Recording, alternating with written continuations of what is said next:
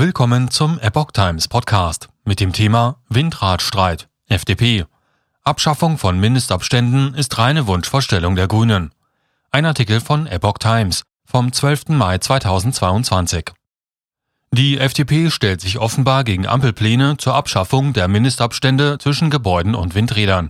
Die in einem Referentenentwurf geplante Änderung des Baurechts sei vom Tisch, berichtet die Bild unter Berufung auf FDP-Kreise. Demnach hätte die Zuständigkeit der Länder für Regelungen über Mindestabstände zu Windkraftanlagen gestrichen und dem Bund wieder zugesprochen werden sollen. Laut Kabinettskalender war die Befassung des Bundeskabinetts mit dem Entwurf für den 18. oder 25. Mai geplant.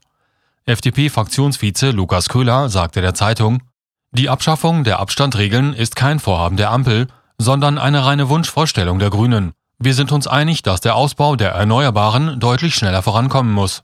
Wie die Länder das im Koalitionsvertrag vereinbarte 2% Flächenziel erreichen, bleibt ihnen überlassen.